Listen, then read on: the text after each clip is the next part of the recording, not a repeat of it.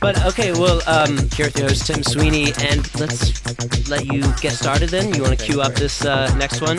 But thank you for coming down, and um, now we'll get started for the next hour here on Beats In Space, WNYU 89.1 FM, New York. Here we go.